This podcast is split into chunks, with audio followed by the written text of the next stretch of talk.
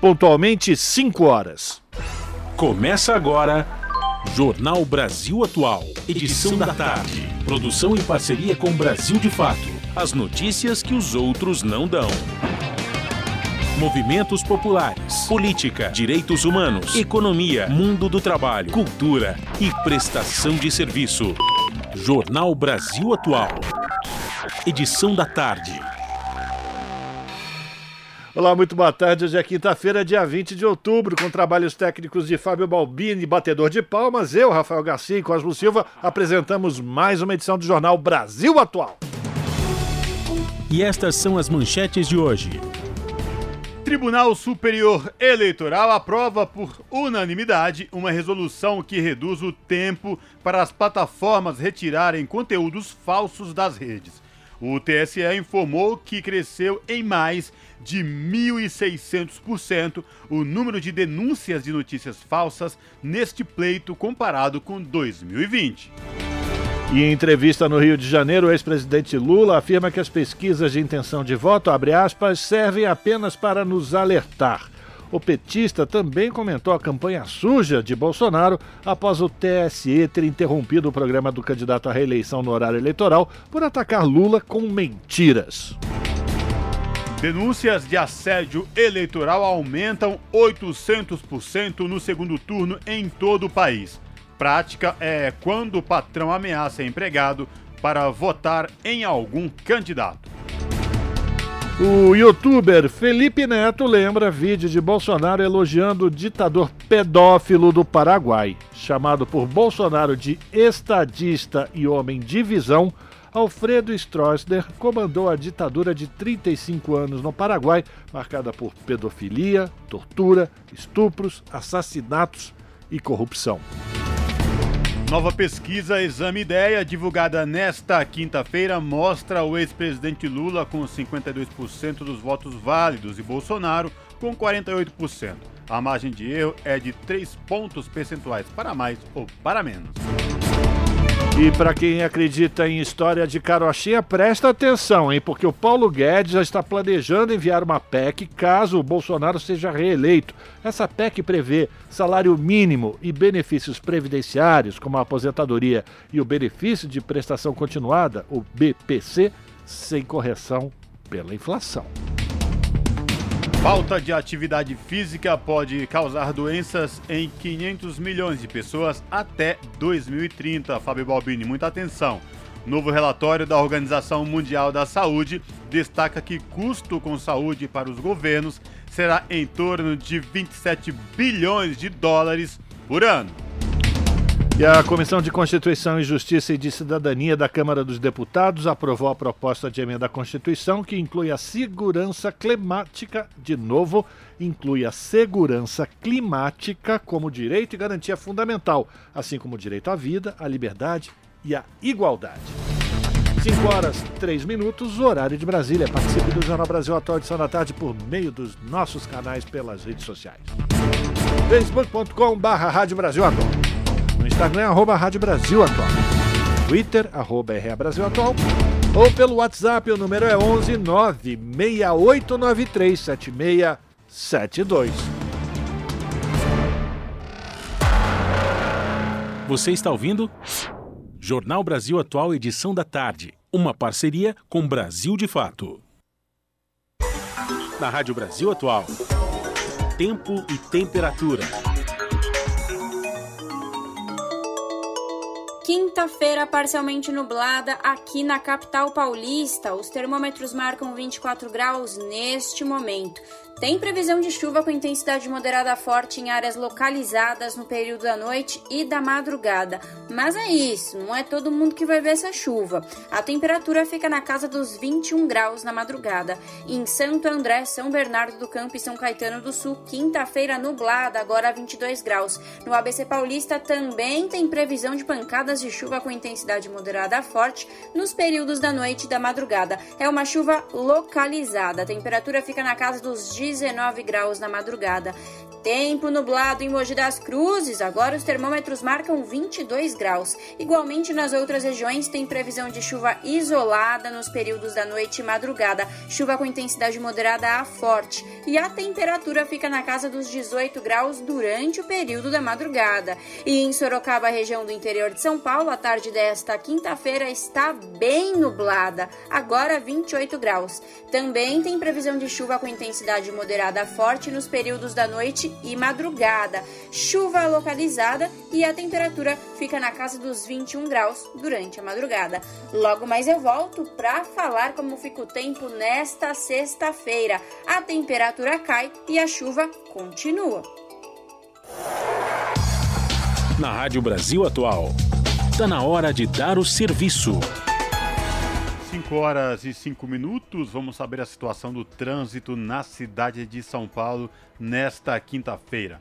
A ACT, que é a Companhia de Engenharia de Tráfego da capital, informa que são 36 quilômetros de lentidão em toda a cidade de São Paulo. As regiões que apresentam maiores índices de lentidão, oeste com 17 e sul com 9 quilômetros, respectivamente. E por aqui na Avenida Paulista, Rafael, como está o trânsito? Pois é, Cosme ouvintes, ah, até onde a nossa a vista alcança, a gente pode dizer que já está começando a complicar ah, o índice de congestionamentos aqui pela Paulista. Ainda está melhor do que ontem. Se comparar visualmente, está melhor que ontem. Mas com a parada nos semáforos, a situação vai ficando complicada. Em ambos os sentidos, viu? Não tem muita melhora para um lado ou para o outro. Tanto faz. Consolação ou paraíso, você escolhe, vai ficar parado do mesmo jeito. E lembrando aos ouvintes do Jornal da Rádio Brasil Atual edição da tarde que hoje, por conta do rodízio municipal, não podem circular no centro expandido veículos com placas finais 7 e 8. Situação de tranquilidade também para os passageiros que pegam o metrô na tarde desta quinta-feira aqui na cidade de São Paulo. O metrô informa que todas as linhas operam em situação de tranquilidade para os passageiros. E esta mesma situação se repete nos trens da CPTM que é a Companhia Paulista de Trens Metropolitanos, que atende aí a capital e grande São Paulo, incluindo o ABC Paulista. Situação das duas rodovias que ligam a capital e o ABC à Baixada Santista. A Ecovias, que é a concessionária que administra o sistema Anchieta Imigrantes informa que quem desce para a Baixada pela rodovia Anchieta vai encontrar o trânsito lento lá na Baixada Santista, no entorno de Cumbatão. Quem sobe pela Anchieta, o trânsito é tranquilo sem nenhuma intercorrência. Situação de tranquilidade para quem desce e para quem sobe pela rodovia dos imigrantes. Aqui é a Trupe Chá de Boldo, na Rádio Brasil Atual 98.9 FM. A rádio que toca as músicas que as outras não tocam. A rádio que dá as notícias que as outras não dão. Turbi de Boldo, na Rádio Brasil Atual FM.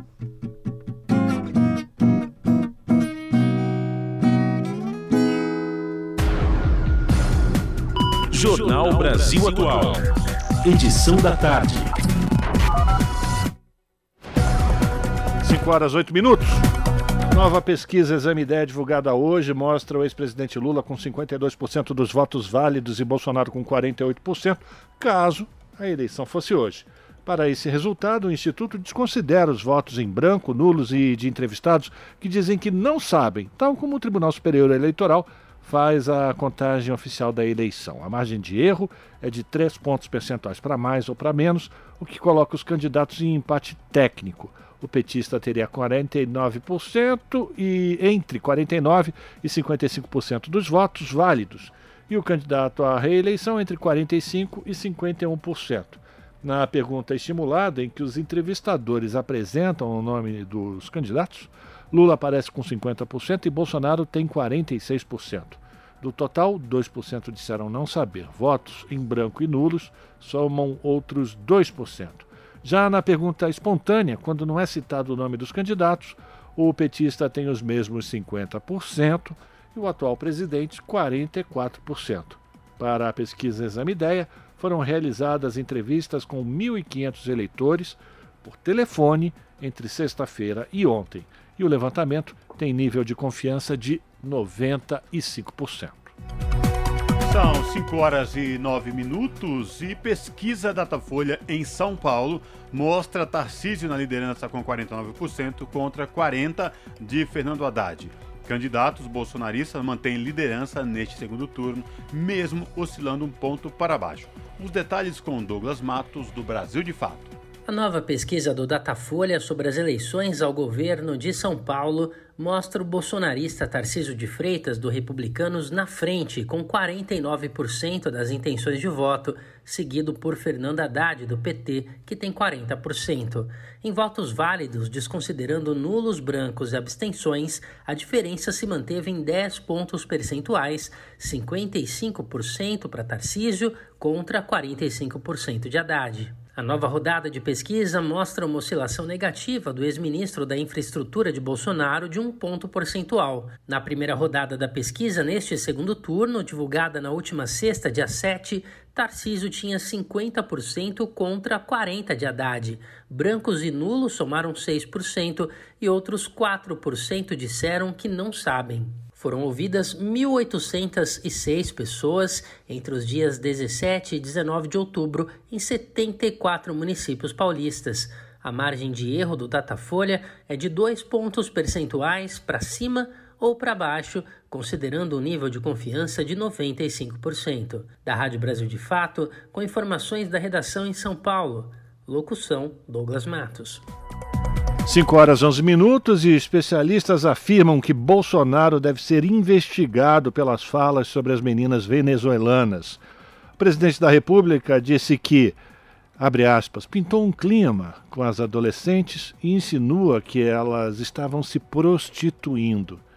As declarações foram feitas em entrevistas e ganharam repercussão nas redes sociais nos últimos dias. Quem vai trazer mais detalhes é a repórter Júlia Pereira.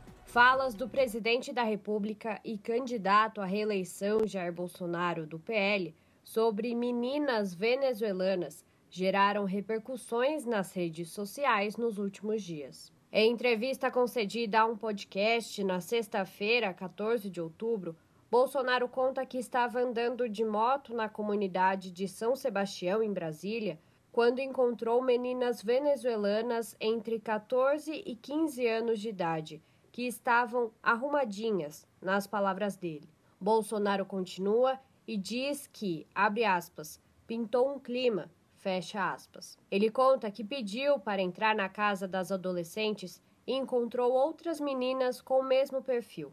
E questiona, abre aspas, meninas bonitinhas, de 14, 15 anos, se arrumando no sábado para quê? Ganhar a vida. Fecha aspas. Uma reportagem do portal UOL, no entanto, refuta a versão de Bolsonaro. Na verdade, as adolescentes estavam se arrumando para um dia de beleza, ação promovida por um projeto social. Ao contar sobre o mesmo caso em entrevista a um podcast no dia 12 de setembro, Bolsonaro afirma que as meninas estavam se arrumando para, segundo ele, fazer programa.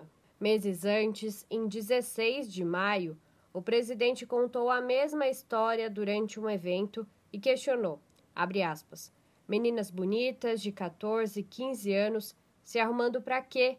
Se arrumando sábado à tarde para quê? É isso que nós queremos para nossas filhas e netas?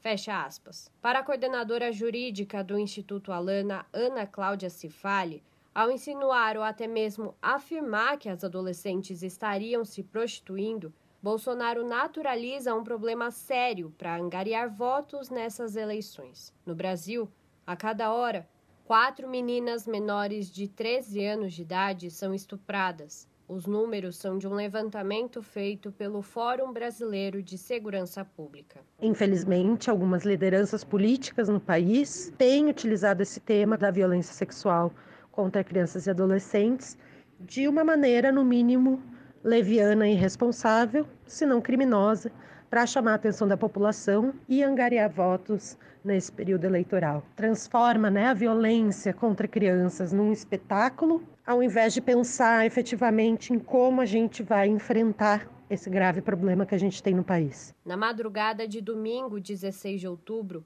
Bolsonaro fez uma live para se defender, dizendo que suas falas foram deturpadas pela oposição. Já na noite de domingo, antes do debate transmitido pela Band, ao ser questionado sobre as declarações, o presidente candidato tentou se explicar, dizendo que pintou um clima é um termo frequentemente usado por ele. Mas um levantamento feito pela revista Piauí mostra que em nenhuma das 181 lives que fez entre março de 2019 e setembro de 2022, Bolsonaro usou a expressão. Antes do debate, ele disse ainda que em 2021 a então ministra da Mulher, da Família e dos Direitos Humanos, Damares Alves, visitou as meninas venezuelanas e descobriu que não havia prostituição infantil no local.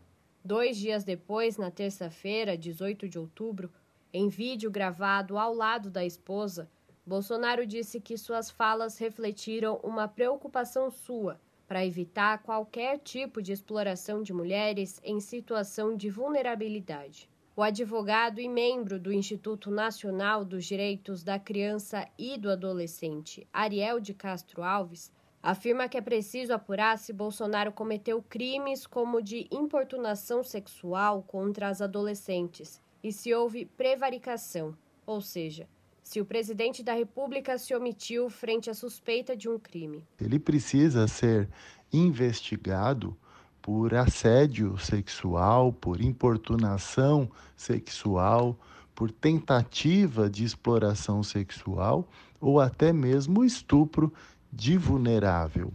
E também pela omissão de socorro, porque toda pessoa que verifica que uma criança está em situação de risco e de exploração sexual ou mesmo de maus tratos, deve contatar as autoridades responsáveis pela apuração. Já no caso de autoridades públicas, e ele é a principal autoridade pública do país, como presidente da República, ele precisa ser investigado por prevaricação, que é quando quem exerce função pública não cumpre com as suas funções. Júlia Pereira, Rádio Brasil Atual e TVT. E o nosso contato agora no Jornal da Rádio Brasil Atual é com a Clara Assunção. A Clara Assunção, que é repórter do portal da Rede Brasil Atual, redebrasilatual.com.br. Olá, Clara, tudo bem? Seja bem-vinda. Olá, Cosmo, tudo bem? Boa tarde para você e para nosso ouvinte e o nosso ouvinte que nos acompanham. Clara, quais destaques do portal da RBA você traz para os nossos ouvintes aqui no Jornal da Rádio Brasil Atual, edição da tarde desta quinta? Cosmo, hoje eu trago informações sobre um assunto bem grave que vem mobilizando parte dos brasileiros, que é o crime de pedofilia. Esse tema vem centralizando o debate público desde sexta, né, após o atual presidente Jair Bolsonaro, que é candidato à reeleição pelo PL, se associar ao crime ao dizer que havia pintado um clima, nas palavras dele, entre ele e adolescentes venezuelanas de 14 e 15 anos. O presidente fez essa fala durante uma entrevista a um canal no YouTube e ele ainda insinuou que essas adolescentes estariam em situação de prostituição, mas não comentou na ocasião se o governo federal teria atuado contra isso, já que a gente não pode nem falar em prostituição nesse caso, porque na verdade se trata de exploração sexual infantil, né, Cosmo? Mas desde ontem, internautas vêm repercutindo um outro vídeo que mostra o presidente Bolsonaro homenageando o ex-ditador paraguaio Alfredo Stroessner, que é acusado de ter violado mais de 1.600 crianças nos 35 anos que ele comandou o Paraguai. Essa homenagem foi resgatada pelo youtuber Felipe Neto e nós, da RBA, buscamos entender quem era esse general e a veracidade do vídeo. E a gente confirmou, Cosmo, que de fato essa homenagem ao ditador pedófilo aconteceu. Foi ainda em 2019, no primeiro ano de governo Bolsonaro, ele durante a cerimônia de posse do, do diretor, desculpa, do diretor brasileiro de Itaipu Nacional, é, elogiou Stroessner como um estadista, um homem de visão, mas, na verdade, investigadores do Departamento de Memória Histórica e Reparação do Ministério da Justiça do Paraguai mostram que o regime do ditador foi marcado por denúncias de pedofilia, estupro, tortura, assassinatos, corrupção, violações de direitos humanos e perseguição é, política, Cosmo, para num currículo bem breve.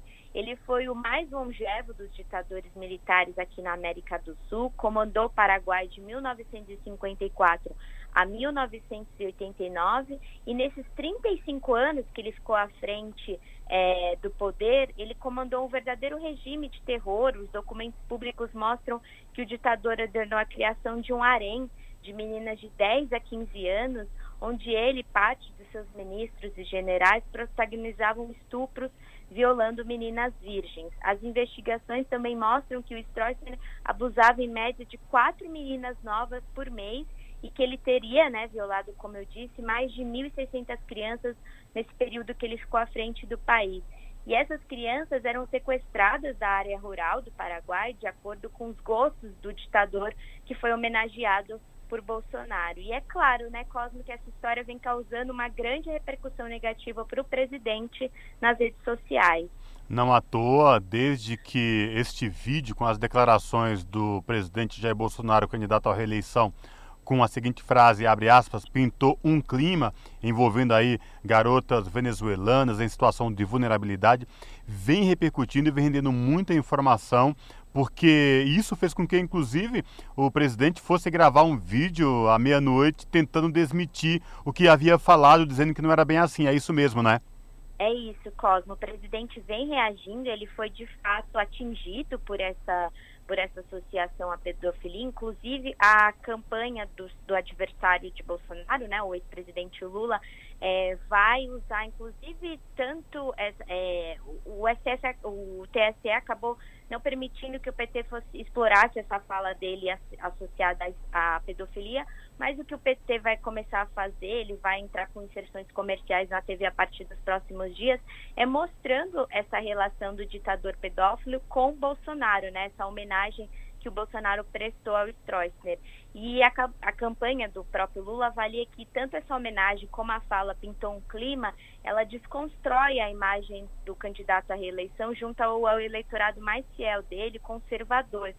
É, e a gente também é, vem acompanhando, Cosmo, que esse assunto, essa associação do Bolsonaro à pedofilia, ela ganhou ainda mais fôlego ontem, quando a base do governo federal na Câmara dos Deputados votou contra a urgência de um projeto de lei que torna casos de pedofilia em crimes hediondos, né? A proposta ela é de autoria de dois deputados bolsonaristas, o Paulo Freire Costa, que é do PL aqui de São Paulo, e a Clarissa Garotinho, que é do União Brasil no Rio.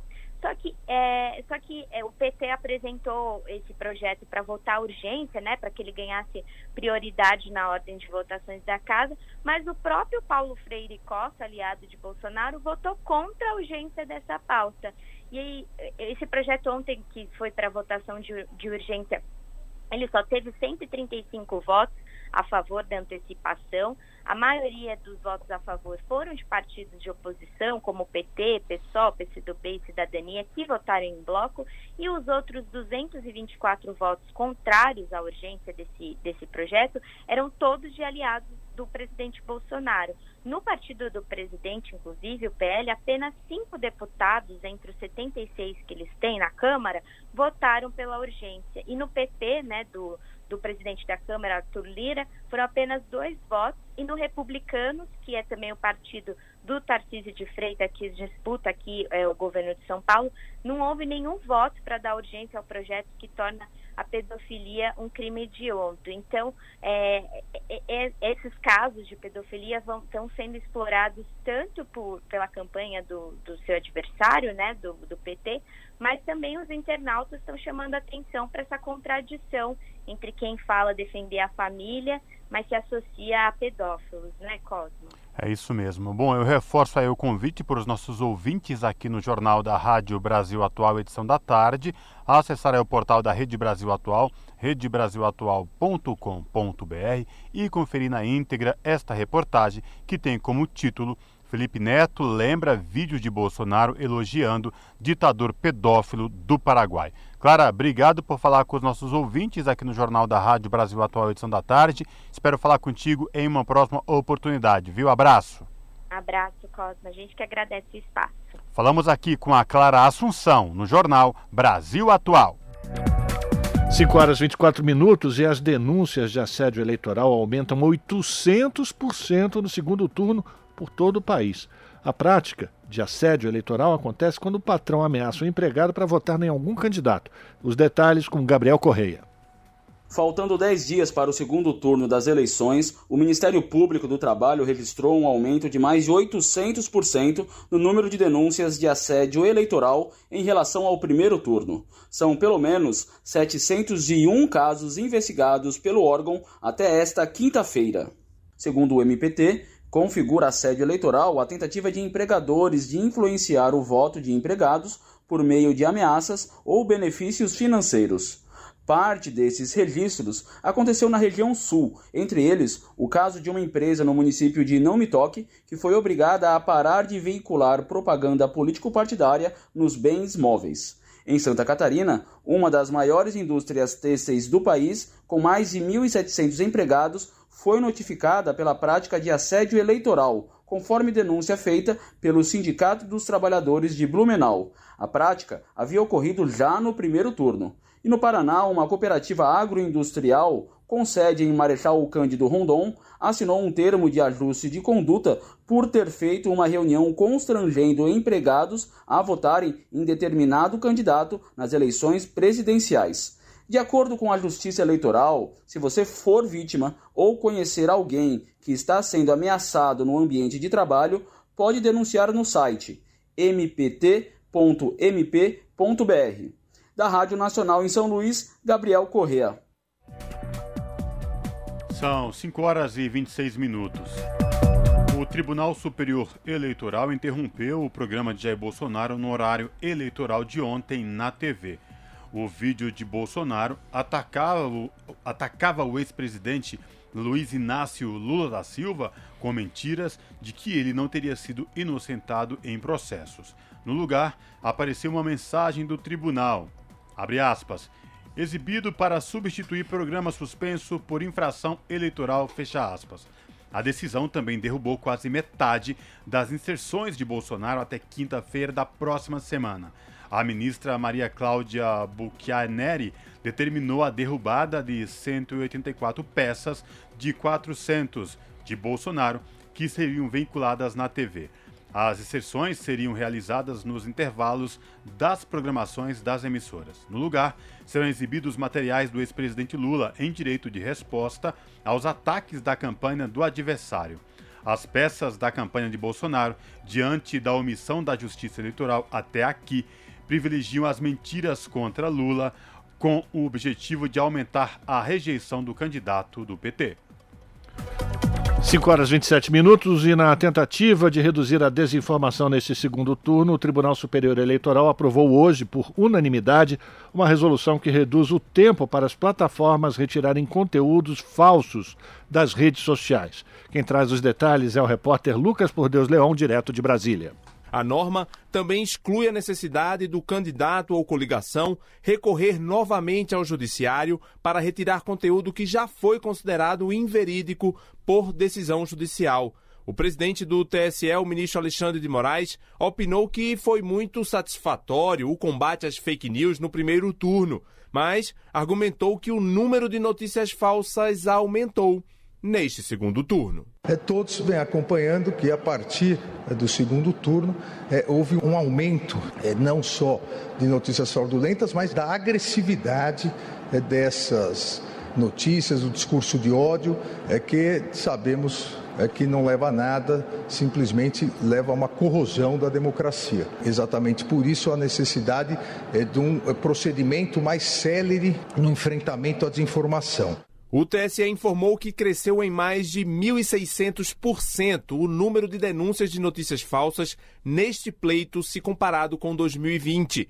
Com a resolução aprovada, as plataformas são obrigadas a retirar das redes os conteúdos considerados inverídicos se eles forem replicados por outras páginas ou perfis, explicou o ministro Alexandre de Moraes. Quando alguma pessoa obtém uma decisão judicial para se retirar é, algo inverídico, mentiroso, algo injurioso, se depois a rede essa plataforma, a própria pessoa percebe que isso foi multiplicado, não é necessário novamente entrar com pedido judicial, pede a extensão para esse conteúdo idêntico. A resolução também reduz para duas horas o tempo máximo para retirada de conteúdos considerados falsos e para uma hora se a fake news for publicada às vésperas da eleição. A multa é de 100 mil reais para cada hora de descumprimento da decisão. A norma também proíbe propaganda eleitoral paga na internet nas 48 horas antes da eleição e nas 24 horas após o pleito, vetando a monetização de sites ou blogs. A lei eleitoral já proíbe propaganda às vésperas da votação, mas não havia ainda previsão para práticas de impulsionamento de conteúdos na internet. Da Rádio Nacional em Brasília, Lucas Por Deus Leon. Jornal Brasil Atual, edição da tarde, são 5 horas e 30 minutos e a gente continua repercutindo essa decisão do Tribunal Superior Eleitoral sobre as fake news. Nós batemos um papo agora com a doutora Flávia Lefreve, que é advogada e membro da Diracom, Direito à Comunicação e Democracia. Olá, doutora Flávia Lefreve, prazer falar com a senhora, tudo bem? Boa tarde. Boa tarde, Cosmo, boa tarde a todas e todos.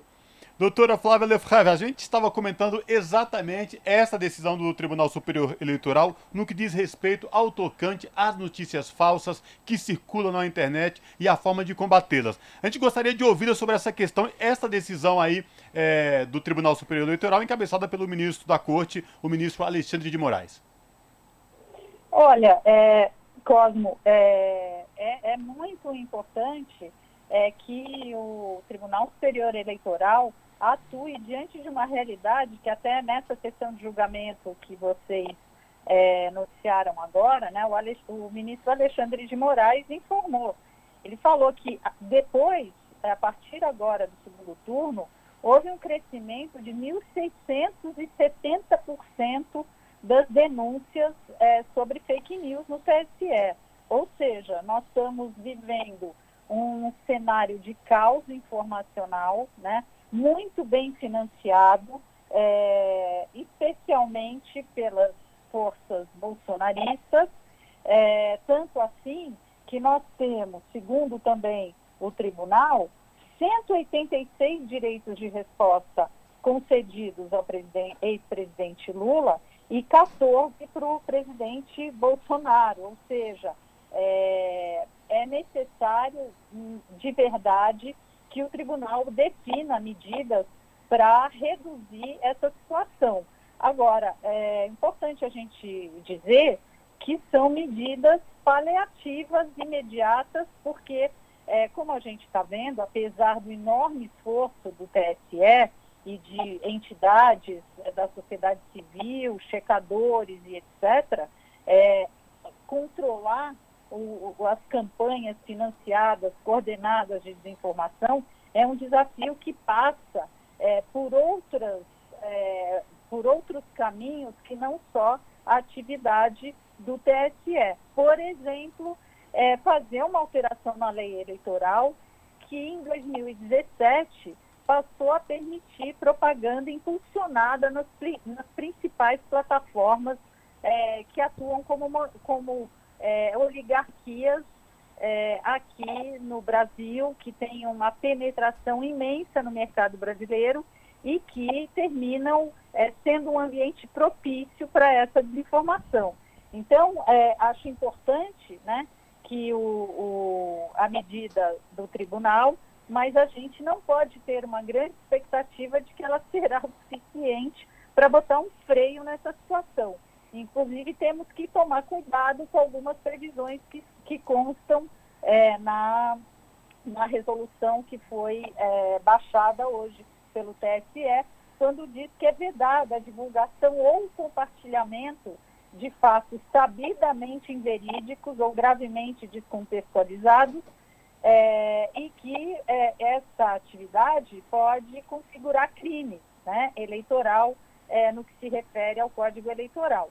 Então, é, considerando as questões que existem hoje relativas a como se acessa a internet no Brasil, né, com, com que a grande maioria, é, 90% da, das classes D e E, é, só acessa a internet com planos pré-pagos, com poucos dados, e a classe C 67%, se a gente pode imaginar que quando essas pessoas não têm condição, quando recebem uma notícia falsa e não têm dados para acessar a internet e fazer uma verificação, o que é fundamental, né? Para a gente ter senso crítico diante é, desse ataque informacional que a gente está passando, é, que a gente não tem condições, que as pessoas não têm tido condições de checar. Então, temos que tomar cuidado como interpretar essa, essa resolução agora, né? Para a gente não terminar penalizando a franja de usuários e não quem financia criminosamente essa, essa, essa desinformação doutora Flávia Rafael, que fala nesse momento, eu queria saber da senhora a sua avaliação exatamente sobre os financiadores. A gente lembra que nas últimas eleições, aquelas de 2018, também foram levantados processos, inclusive, que mostravam como é, essas, é, enfim, é, publicações foram impulsionadas nas redes sociais. Ontem, o Alexandre de Moraes se reuniu com os dirigentes das principais plataformas de redes sociais do, que, que atuam no Brasil. A senhora acredita efetivamente que é possível aplicar sanções aos candidatos que se utilizam desse tipo de, eh, de artifício ilegal e, por consequência, ca caçar a sua candidatura, o seu registro? A senhora acredita que depois da eleição ainda é possível que isso seja realizado? Olha, infelizmente, que é possível, é possível, né? Mas, infelizmente, se a gente tomar como base o que aconteceu em 2018, nas eleições de 2018, a gente viu que as ações que foram ajuizadas contra os processos de desinformação é, financiados ilegalmente, que foram financiados por empresas e não declarados pela campanha é, do presidente Bolsonaro, né, a Justiça Eleitoral, financiados inclusive com recursos vindos de fora, como denunciou matéria da Folha de São Paulo pela é, jornalista Patrícia Campos Melo, a gente vê que é, não houve consequência nenhuma, né? Ao contrário, a gente teve um, um resultado das eleições extremamente prejudiciais para o país. Vou dar aqui um exemplo. O PL, que era o partido do então candidato Jair Bolsonaro, que na legislatura anterior a 2018 tinha oito deputados, passou a ter 54. E agora o partido do presidente Bolsonaro coincidentemente, passa a ter 99 deputados, é, uma quantidade enorme de senadores, é, todos relacionados à, ideologia reacionárias é, e que de, de, retrocesso a direitos que a sociedade brasileira lutou tanto para conseguir desde a, a, a promulgação da Constituição Federal de 1988. Então, é, eu acho que é possível, sim, desde que o tribunal aplique a lei e não aplique só depois. Aplique desde já, porque é possível, como o tribunal tem feito e a gente tem assistido, né? É, determinado, é, por exemplo, as decisões que foram tomadas também num processo é, julgado, cuja liminar foi julgada hoje, uma decisão dada pelo ministro corregedor Benedito Gonçalves, né? Que mandou é, reduzir é, o, o, o, impulsionamento de Brasil Paralelo e outras plataformas claramente bolsonaristas que, a princípio, não estariam fazendo propaganda eleitoral, mas de fato o que elas fazem é isso, né? Então, esse tipo de medida, a gente salda a coragem é, e, e, e, e o trabalho que o, o, o TSE tem tido e essa decisão foi mantida hoje por maioria de votos. Então, é possível sim se aplicar a lei, porque o que tem sido feito é altamente legal, mas é muito importante que a partir dessas eleições é, a sociedade brasileira volte os olhos especialmente para três aspectos. Primeiro, uma reforma na lei eleitoral, revendo a possibilidade de impulsionamento de propaganda paga na internet. Né? Então, é, como está, a gente está vendo que tem sido um prejuízo imenso para a sociedade brasileira. Segundo, a regulação da atuação das plataformas, porque a gente tem que lembrar que o modelo de negócios dessas plataformas se dá com é, o impulsionamento, a recomendação e cliques em conteúdos que engajam. E, infelizmente, conteúdos que não são verdadeiros, que são desinformativos, que distorcem os fatos, engajam bastante e, a, e elas ganham, e as plataformas é, dominantes aqui no Brasil, Facebook e, e Google é, e YouTube, terminam é, se é, beneficiando dessa situação. É, o que eles ganharam nesse, nessa eleição com impulsionamento de, de, de conteúdos né, políticos reacionários é, é um absurdo. Então precisamos rever isso. E precisamos também rever é, o que a, a, a, forma, né, como tem sido é, contratados planos de acesso à internet no Brasil, com restrições e, pre, e graves de, de, acesso à internet, né, é, conferindo para a grande maioria da população um, um acesso precário que sequer a gente pode chamar de acesso à internet. Jornal Brasil Atual, edição da tarde. A gente está conversando com a doutora Flávia Lefrave, que é advogada e membro do, da DIRACOM, Direito à Comunicação e Democracia. Doutora Flávia Lefrave, 2018 já havia sinalizado para o que estava acontecendo e o que poderia vir. Chegamos em 2022, no segundo turno das eleições, e essa enxurrada de notícias falsas aí, colocando em risco o pleito à democracia brasileira. É possível afirmar que a Corte Eleitoral subestimou a capacidade da máquina de produção de fake news? Olha, é, eu, eu não sei se sub, subestimaram, mas, mas talvez tenham imaginado que a atuação mais intensa do TSE seria suficiente para pôr freio a essa situação. É, e, e, e, infelizmente, é, não é só nessa, nessa camada de atuação do Tribunal Superior, Superior Eleitoral, dos tribunais regionais eleitorais, que a gente vai conseguir é, resolver esse enorme desafio. Como eu falei anteriormente, é, é, é, esse é um problema muito maior, mais transversal e que exige um, vai exigir né, um esforço bastante grande da sociedade de rapidamente para as próximas eleições a gente minimizar é, todo esse cenário, passando por uma revisão na lei eleitoral e da aprovação de uma lei, como a gente tem um projeto de lei 2630 que trata é, de, de regulação das práticas algorítmicas, de recomendação, de impulsionamento, de propaganda adotado pelas plataformas, né? E a gente precisa rever isso. O tribunal, é, é a solução desse problema não passa só pelo Tribunal Superior Eleitoral. E como você é, bem disse, né, é, esse quadro que se acirra cada vez mais e que poderá é, piorar a depender da, da, dos resultados dessas eleições, né?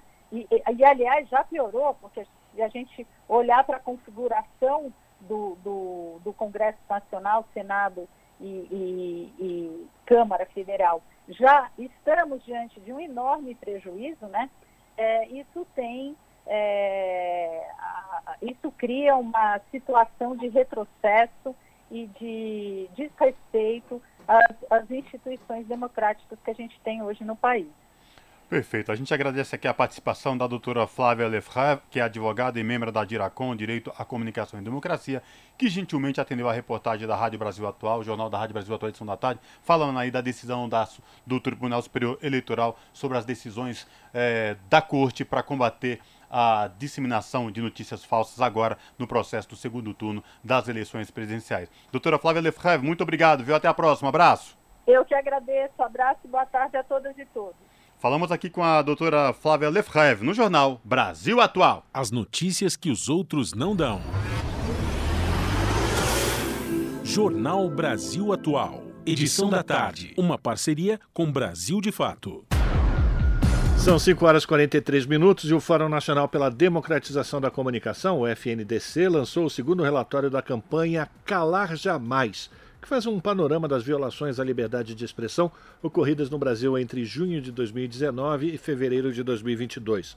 Ao todo, são apontadas 110 denúncias contra jornalistas, comunicadores sociais, artistas, manifestações sociais e organizações políticas que demonstram a escala autoritária no país, ou a escalada autoritária no país, e que tenta calar os opositores do autoritarismo. Jornalistas, comunicadores sociais, veículos e meios de comunicação foram as maiores vítimas de censura, com 54 denúncias no relatório. São apontados 14 atos de censura envolvendo manifestações artísticas e protestos e 13 ações contra manifestações sociais e organizações políticas. Dentre os casos elencados no relatório, 61,3%, ou seja, 68 casos, tiveram como agentes cerceadores órgãos ou agentes públicos. Jornal Brasil Atual, edição da tarde, são 5 horas e 44 minutos. Lula divulga carta aos evangélicos e reafirma respeito à liberdade religiosa. Ex-presidente se reuniu com lideranças evangélicas na capital paulista nesta quarta-feira. Os detalhes com Douglas Matos, do Brasil de Fato. O ex-presidente Luiz Inácio Lula da Silva, do PT, publicou nesta quarta-feira uma carta pública destinada ao povo evangélico. Há poucos dias da votação do segundo turno das eleições presidenciais, o candidato se reuniu com lideranças religiosas em um hotel da capital paulista. O documento lembrou realizações de Lula voltadas ao público evangélico enquanto presidente, como a assinatura dos decretos dedicados à Marcha para Jesus e o Dia Nacional dos Evangélicos, além da reforma do Código Civil que assegurou a liberdade religiosa no país. Em um dos trechos, o petista afirma que mantém o mesmo respeito e o mesmo compromisso que o motivou a apoiar as conquistas do povo evangélico. No evento realizado nesta quarta, Lula disse que já precisou fazer movimentos semelhantes em relação à Igreja Católica, por exemplo, e a outros setores da sociedade, principalmente por causa de mentiras divulgadas em torno do nome dele e da candidatura. Coisa que eu não acredito que um ser humano possa acreditar, mas eles falam. E tem gente que acredita. Agora inventaram a história do banheiro unissex. Gente, eu tenho, tenho família, eu tenho filha, eu tenho netas, eu tenho bisneta. Só pode ter saído da cabeça de Satanás a história de banheiro unissex. Só pode ter saído. Lula também falou sobre a propagação de mentiras por parte de pastores que apoiam Bolsonaro. E quando eu vejo as pessoas colocarem em dúvida a nossa relação e o nosso respeito com a família, eu fico ofendido. Eu quero dizer para vocês que eu não considero um pastor que mente pastor. Não considero. Porque não é possível é possível alguém viver de contar mentiras? Não é possível alguém não respeitar uma criança que vai com a mãe na igreja e a pessoa fica mentindo. Mentindo a respeito de outras pessoas. O ex-presidente também criticou líderes religiosos que usam os templos para pedir votos, Presente à cerimônia, a ex-ministra e deputada federal eleita Marina Silva, da Rede, que é evangélica, afirmou que Lula teve um exercício de humildade ao escrever a carta e se encontrar com as lideranças religiosas às vésperas da votação do segundo turno. Já o pastor Ariovaldo Ramos, coordenador da Frente de Evangélicos pelo Estado de Direito, afirmou que o grupo de religiosos que demonstrou apoio a Lula se uniu, segundo suas palavras, para enfrentar o uso da fé para espalhar mentiras e destruir o povo evangélico. Da Rádio Brasil de Fato, com reportagem da redação em São Paulo, locução Douglas Matos. Você está ouvindo? Jornal Brasil Atual, edição da tarde. Uma parceria com Brasil de Fato. 5 horas e 48 minutos e agora um alerta. Vamos dizer que o gato está subindo no telhado. Para você que está acreditando que vai ter reajuste do salário mínimo, que as coisas vão ficar tudo legais, a economia está bombando, olha só. Ou escuta só no nosso caso, né? O ministro Paulo Guedes já está planejando enviar uma proposta de emenda à Constituição ao Congresso Nacional, caso Bolsonaro seja reeleito, que prevê prevê salário mínimo e benefícios previdenciários, como a aposentadoria e o benefício de prestação continuada, o famoso BPC, fiquem sem correção pela inflação do ano anterior. Isso mesmo. Não vai ter aumento real, não, senhora. Não vai ter aumento real, não, senhor. Aposentadoria, salário mínimo, BPC, tudo com correção atrasada. Atualmente, os benefícios são corrigidos pelo Índice Nacional de Preços ao Consumidor do ano anterior, o que garante pelo menos a estabilidade do salário em relação ao aumento de preços para as famílias que ganham até cinco salários mínimos. Segundo o plano do governo de Guedes, que contém a proposta e a qual o jornal Folha de São Paulo teve acesso, o piso será calculado a partir da, aspas, expectativa de inflação e é corrigido no mínimo pela meta de inflação. Com isso, o governo pode corrigir os benefícios abaixo da inflação, diminuindo o poder de compra da população mais pobre. O governo ainda estuda a utilização do Índice Nacional de Preços ao Consumidor Amplo, o IPCA, que costuma ser menor, menor que o INPC para medir essas correções.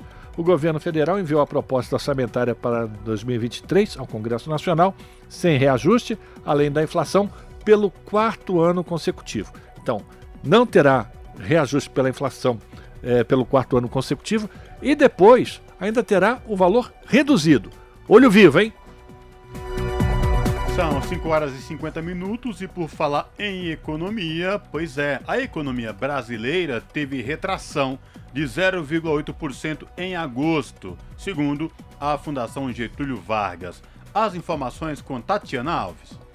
A atividade econômica no país sofreu retração de 0,8% em agosto, na comparação com julho. Em relação aos oito meses do ano passado, houve crescimento de 3,7% e de 3,3% no trimestre encerrado em agosto. As informações fazem parte do monitor do PIB da FGV, Fundação Getúlio Vargas. O índice monitora o produto interno interno bruto brasileiro, que é a soma das riquezas produzidas pelo país em um ano. A economista da FGV, Juliana Tress, avalia que a queda foi influenciada pelo mau rendimento da indústria e dos serviços.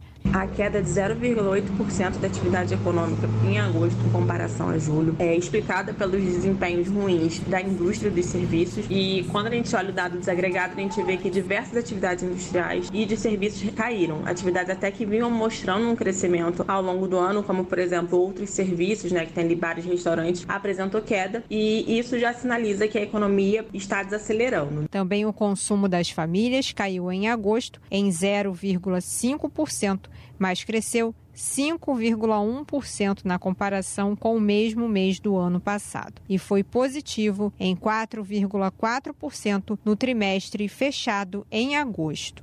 Estima-se que o valor do PIB acumulado até agosto deste ano foi de 6 trilhões 310 bilhões e 311 milhões de reais. Da Rádio Nacional no Rio de Janeiro, Tatiana Alves.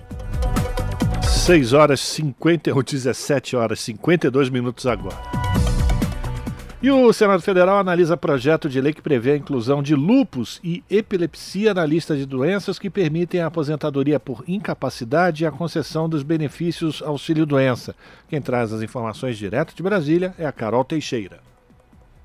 O projeto de lei apresentado pelo senador Paulo Paim, do PT do Rio Grande do Sul, retoma a intenção de uma proposição anterior que foi vetada pelo presidente Jair Bolsonaro. No atual projeto, o senador novamente pede que o lúpus e a epilepsia sejam inseridas na lista de doenças dispensadas do prazo de carência para concessão dos benefícios de auxílio-doença e aposentadoria por incapacidade, concedido pelo Instituto Nacional de Seguridade Social, INSS.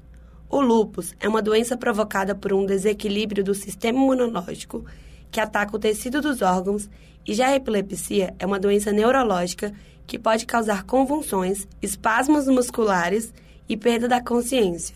Ao vetar o projeto de lei apresentado anteriormente, o governo alegou que a mudança criaria despesa obrigatória sem apresentar estimativa de impacto orçamentário e financeiro. No novo projeto apresentado, Paulo Paim altera a lei que dispõe sobre os planos de benefícios da Previdência Social e novamente ressalta que as duas doenças são graves e merecem o mesmo tratamento já dado em lei a outras doenças. Foram quase 13 anos de luta, do bom combate, na expectativa de atender a milhões de brasileiros que enfrentam as dificuldades provocadas pelo lupus e pela epilepsia. Mas não vamos desistir dessa luta. Por isso, reapresentei o projeto que passa a tramitar com o número 2472 de 2022. Tanto o lúpus quanto a epilepsia podem ser incapacitantes e ser causa de aposentadoria por invalidez, quando a inspeção médico-pericial detectar um grau de disfunção social e laboral que inviabilize os serviços. O projeto ainda será analisado pelas comissões do Senado, sob a supervisão de Rodrigo Rezende, da Rádio Senado, Carol Teixeira.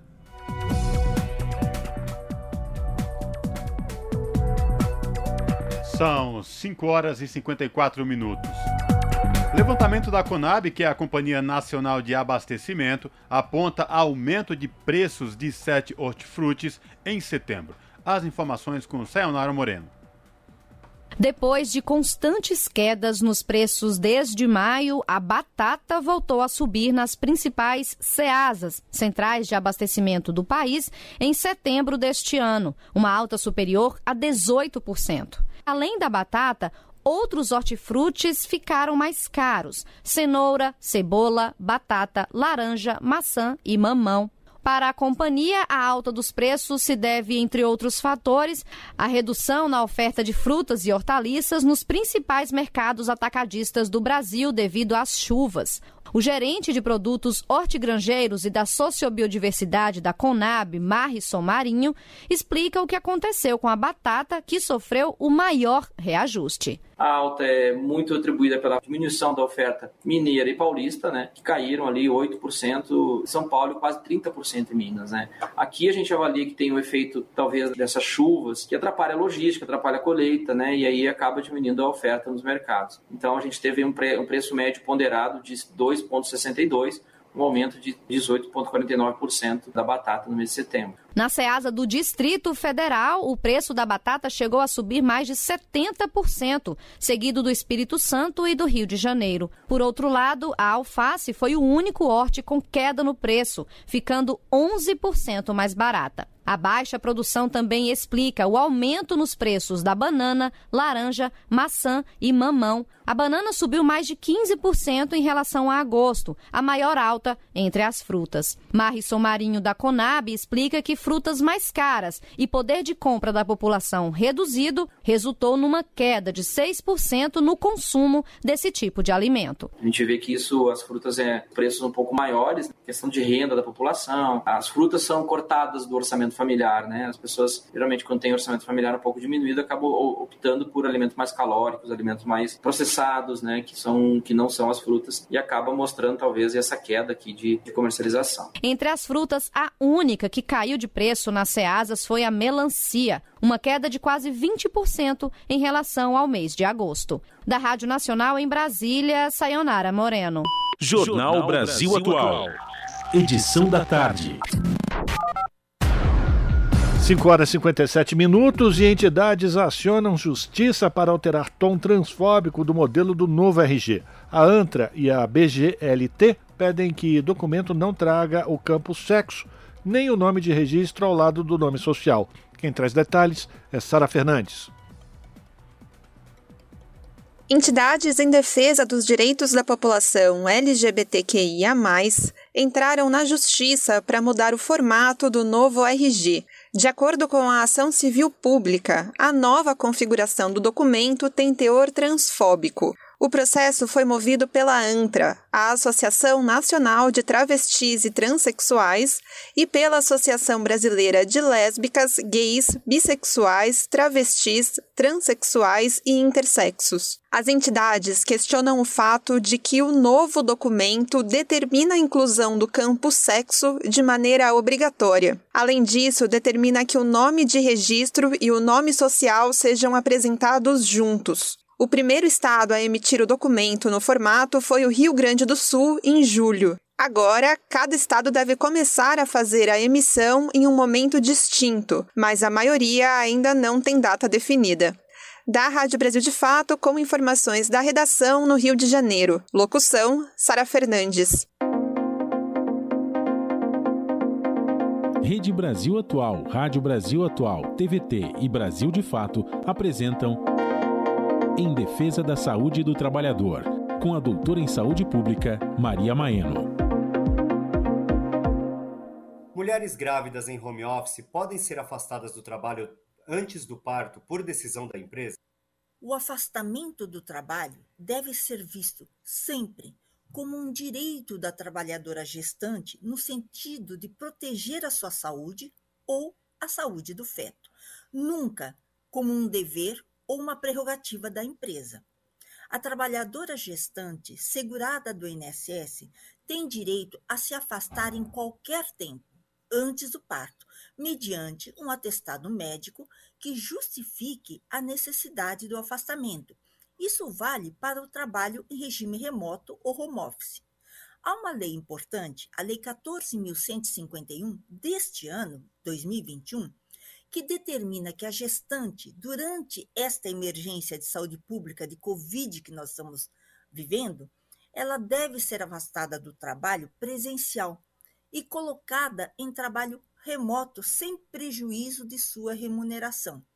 Isso vale também para o caso da não aplicabilidade do trabalho remoto, isto é, para aquelas atividades de trabalho tipicamente presenciais, como trabalho doméstico e trabalho industrial ela deve ser afastada do trabalho sem prejuízo da remuneração. Rede Brasil Atual, Rádio Brasil Atual, TVT e Brasil de Fato apresentaram Em Defesa da Saúde do Trabalhador, com a doutora em saúde pública, Maria Maeno.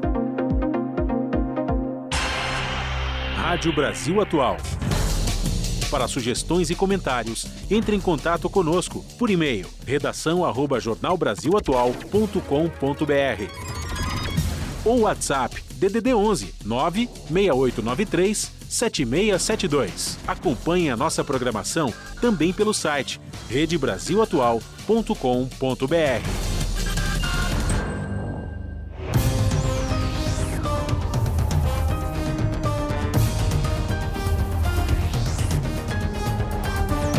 Agora são 7 horas, 1 minuto. Vamos fazer o contato com a redação da TVT para a gente conhecer quais serão os destaques da edição desta quinta-feira do seu jornal, que começa às 7 da noite pela TVT, canal 44.1 digital, sinal aberto para toda a região metropolitana de São Paulo e também pela internet, através do canal da TVT no YouTube, youtube.com/rede TVT.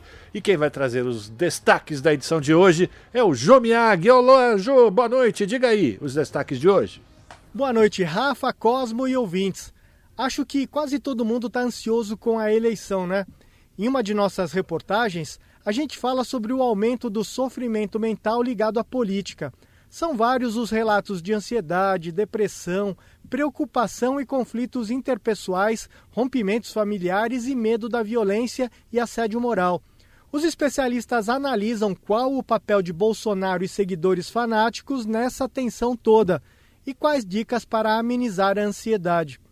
O nosso parceiro Brasil de Fato produziu uma reportagem sobre a fome que afeta também os agricultores familiares.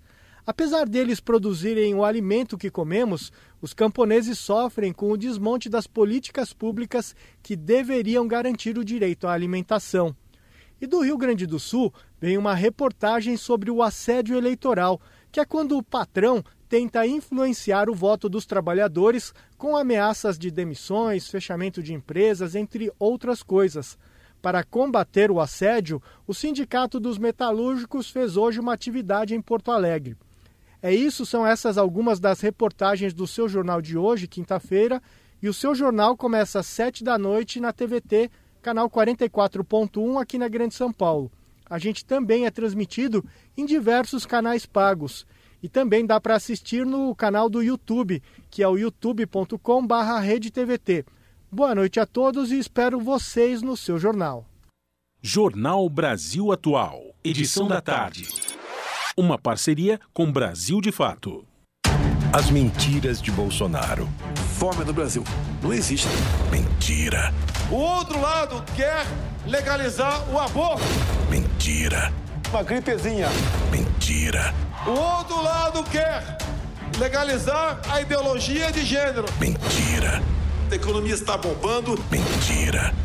O outro lado ataca a família. Mentira. Bolsonaro é o pai da mentira. Coligação Brasil Esperança, PT, PCdoB, PV, PSB, PSOL, Rede Solidariedade, Agir, Avante, Pro. Haddad, Haddad, depois que foi prefeito não voltou. Nem saudade ele deixou, hoje tá jogando pedra, parece que não se lembra da lambança que deixou. Ciclovia que não serve, que a saúde não andou, que aumentou o meu busão e a segurança piorou. Da greve dos professores, só um céu ele entregou, que foi o pior prefeito e o povo reprovou. Coligação São Paulo vai demais. O candidato Tarcísio tinha outros planos para as eleições. Ele pensou em sair para senador por Goiás ou Mato Grosso. Mas aí, Bolsonaro mandou o Tarcísio ser candidato por São Paulo. O presidente uma vez chegou para mim e disse: Olha, eu gostaria que você fosse candidato em São Paulo. Foi que conversei com o Tarcísio, ser pré-candidato né, ao governo do estado de São Paulo. Pois é, Bolsonaro manda em Tarcísio. Se o Tarcísio se eleger, quem vai governar São Paulo? Tarcísio ou a família Bolsonaro? Bolsonaro e Tarcísio? Aqui não. Coligação Juntos por São Paulo. Lula é o pai da mentira. Lula disse que foi inocentado. Mentira! Nunca foi inocentado. Nem água pro Nordeste ele levou. E diz que agora vai levar picanha para todo mundo. Mentira! No tempo do Lula a gente não comia picanha, por que, que agora vai comer? Falou da água que vinha pro Nordeste e a água não chegou. Lula promete tudo para ganhar a eleição, mas ele está mentindo. Lula é o pai da mentira. Coligação PLPP e Republicanos. Fala, Simone Tebet. Em quatro anos de Bolsonaro, a vida piorou. Deboche com a pandemia, descaso com o meio ambiente e um desastre na economia. 33 milhões de brasileiros passam fome. Quase 80% das famílias estão endividadas. O Brasil não aguenta mais Bolsonaro. Agora podemos mudar. Por isso, estou com Lula. Apesar das diferenças, o que nos une é muito maior: a democracia e o futuro do nosso país. Vamos com Lula, pelo Brasil. É 13. Coligação Brasil da Esperança, PT, PCdoB, PV, PSB, PSOL, Rede Solidariedade, Agir, Avante, Prós. Você está ouvindo? Jornal Brasil Atual, edição da tarde. Uma parceria com Brasil de Fato. São 6 horas e 6 minutos. A Secretaria Municipal de Saúde de São Paulo vacinou cerca de 30 mil pessoas contra a meningite meningocócica para conter um surto de doença na cidade. As informações com Eliana Gonçalves. A Secretaria Municipal de Saúde de São Paulo vacinou cerca de 30 mil pessoas contra a meningite meningocócica para conter um surto da doença na cidade.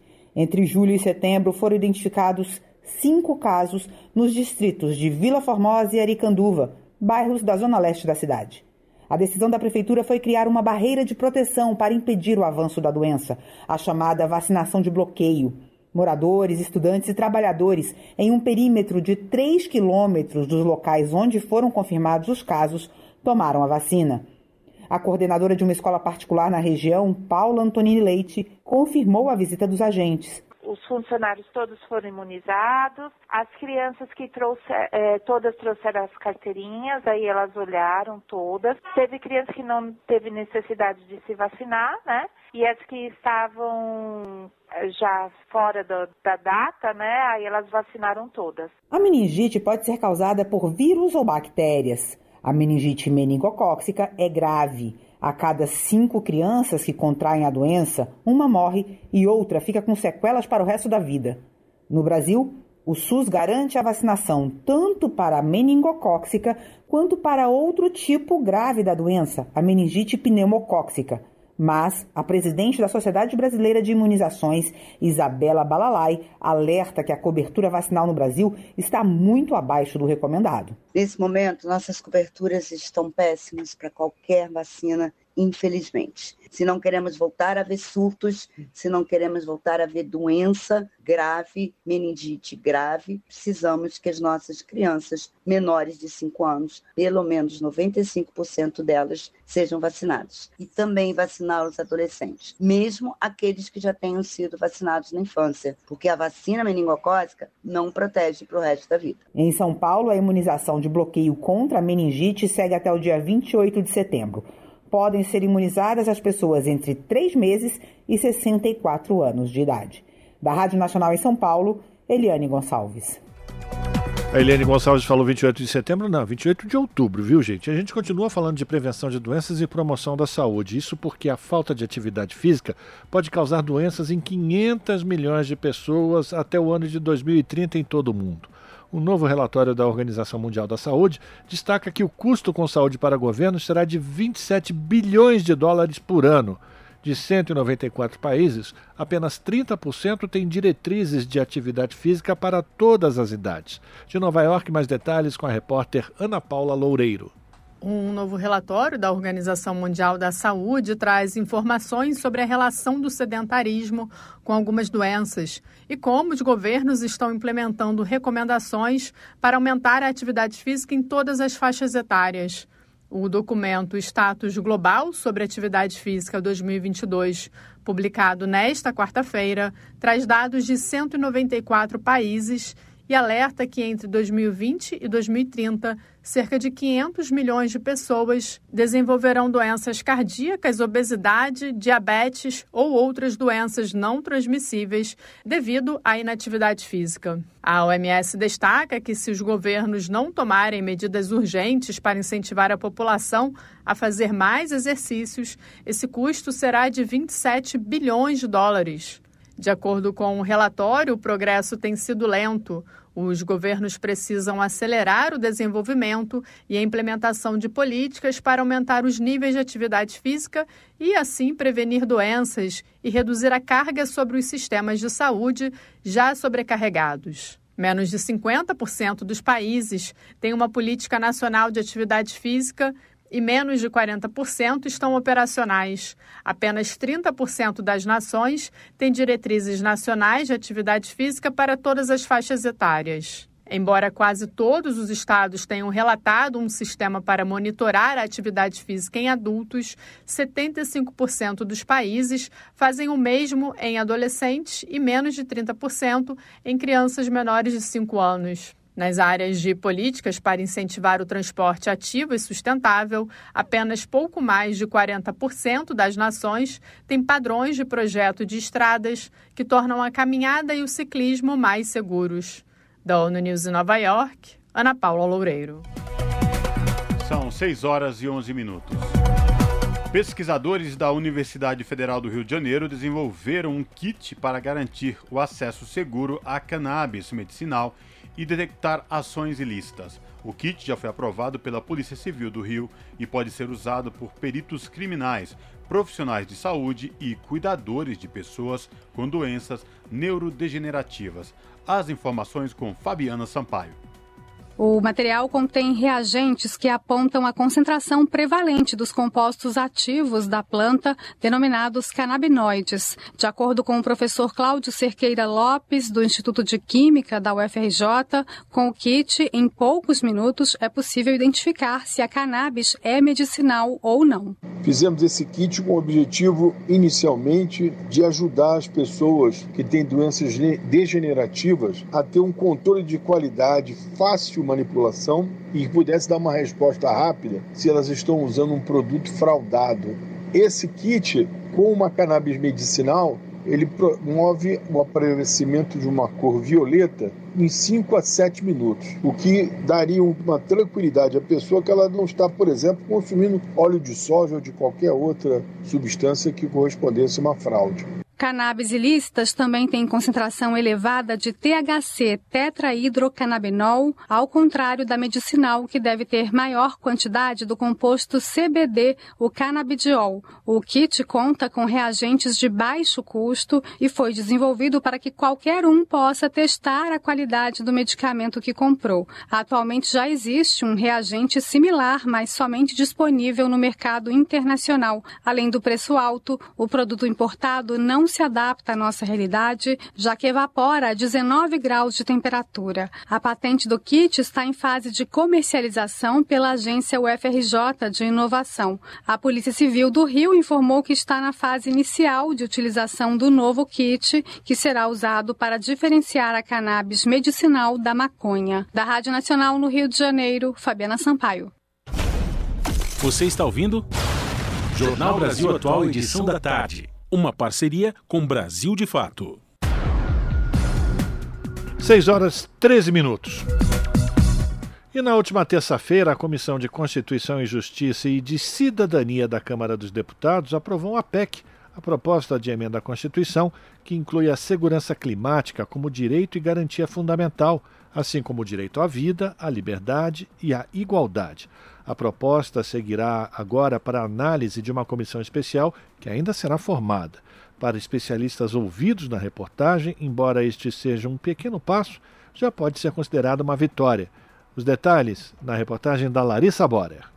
Por 26 votos a 10, foi aprovada pela CCJ da Câmara dos Deputados a PEC 33 de 2021, que inclui como direito fundamental a segurança climática. André Lima, consultor sênior de política e direito do Instituto Democracia e Sustentabilidade, que vem acompanhando de perto todo o processo, explica que este primeiro passo é muito importante, pois mostra que o texto está dentro dos quesitos legais e, por isso, poderá tramitar como uma proposta de emenda constitucional. Esse primeiro passo é bem importante porque a proposta ela, ela deixa de ser uma proposta formal e ela passa agora a ser admitida na Câmara dos Deputados como uma, como uma proposta que merece ser examinada por uma comissão especial. Então, ela, ela ganhou um número ano passado, agora ela foi admitida na CCJ, ou seja, ela vai tramitar como uma proposta de emenda constitucional.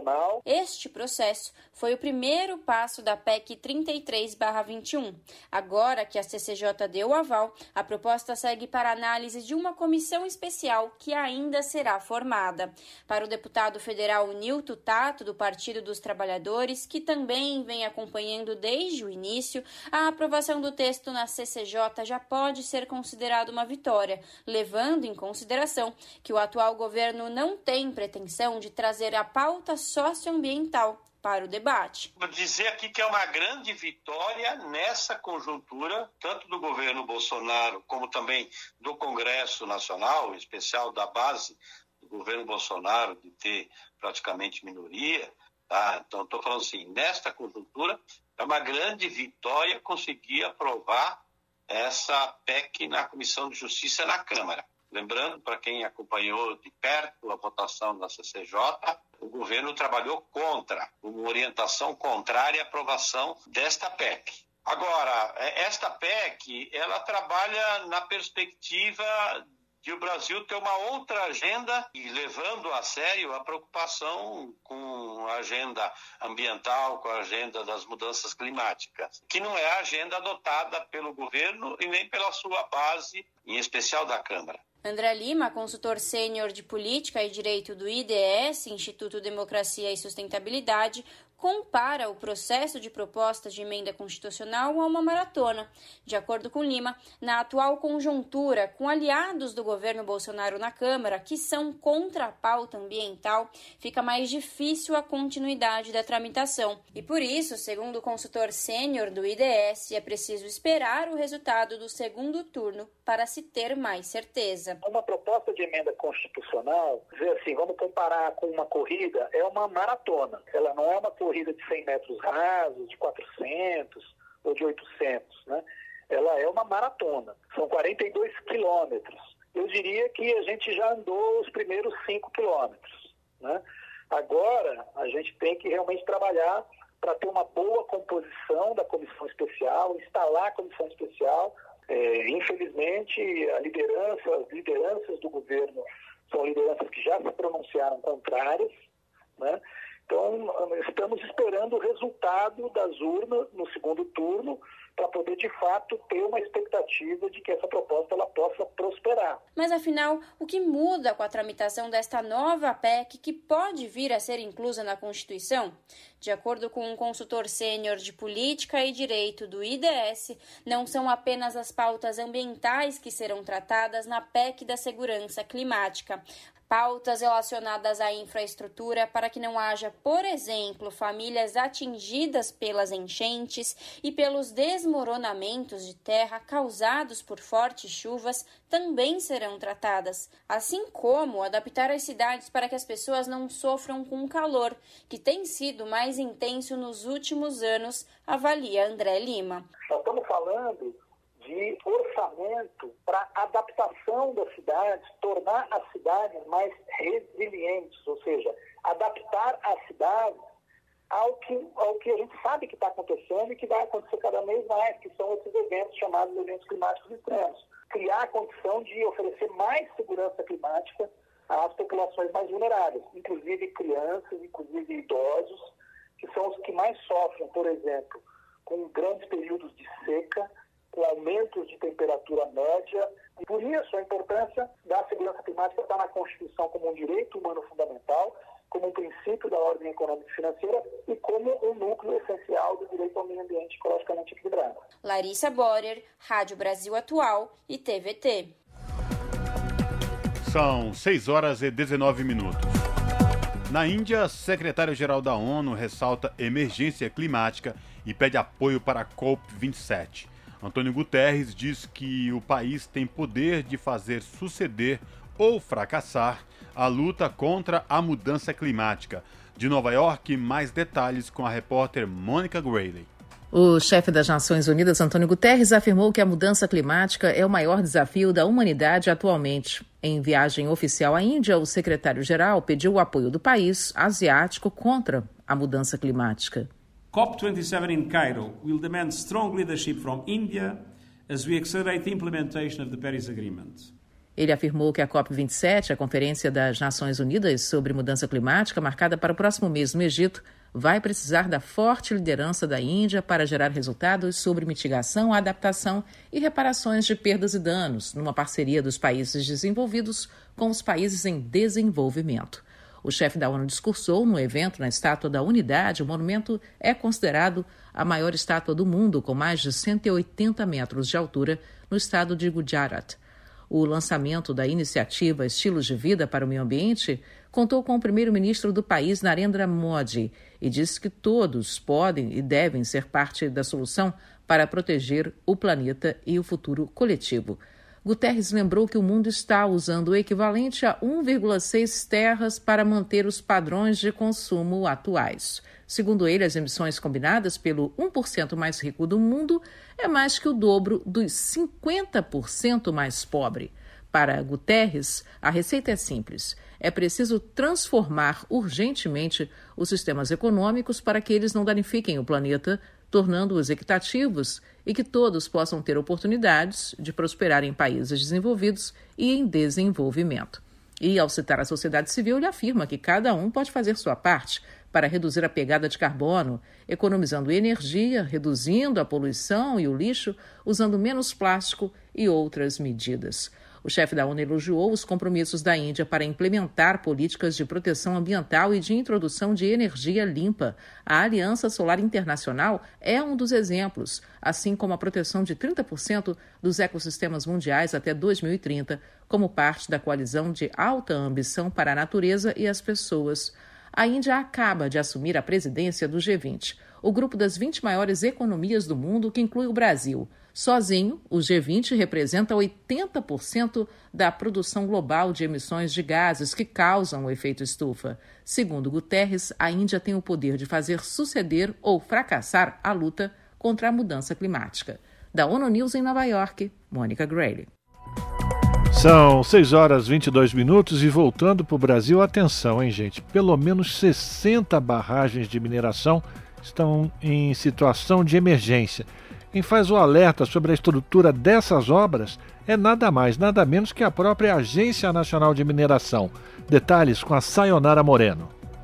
60 barragens de mineração no Brasil estão em situação de emergência. Em quatro delas, o risco é alto. É o que aponta o relatório da Superintendência de Segurança de Barragens de Mineração, da ANM, Agência Nacional de Mineração, sobre a situação das estruturas. O levantamento de setembro leva em conta mais de 900 barragens de mineração cadastradas no sistema da agência reguladora, vinculada ao Ministério de Minas e Energia. 16 se encontram em nível de alerta. Das 60 barragens de mineração classificadas em nível de emergência, 40 estão no estado de Minas Gerais. No estado estão todas as quatro estruturas do país na categoria nível alto de emergência. Três são da mineradora Vale, B3, B4 em Nova Lima, Forquilha 3 em Ouro Preto e nível 3 Sul Superior em Barão de Cocais. A quarta é a barragem de rejeitos da mineradora ArcelorMittal em Itatiaia Sul. Barragens com esse grau de compromisso comprometimento são fiscalizadas pela ANM a cada três meses. No entanto, a agência explica que é dever da empresa e da Defesa Civil local alertar a população sobre os possíveis riscos. A reguladora ainda diz que os empreendedores devem executar as atividades nas barragens para reduzir os riscos, melhorar o estado de conservação das estruturas e garantir que a operação mantenha as condições adequadas. A ANM também diz que as mineradoras de barragens com dano potencial alto devem realizar a avaliação para identificar possíveis cenários acidentais e a probabilidade de ocorrência deles.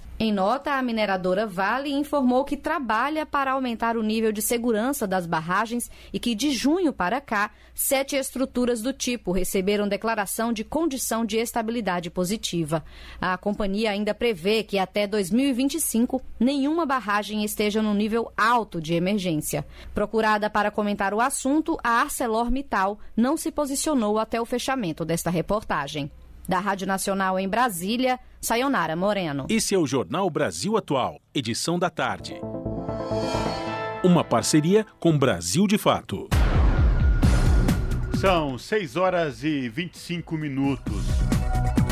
Cuba denuncia prejuízo de 154 bilhões de dólares por bloqueio econômico imposto pelos Estados Unidos. Chanceler cubano Bruno Rodrigues diz que embargo é uma situação de guerra para buscar o colapso da ilha caribenha. A reportagem é de Michele de Mello, do Brasil de Fato.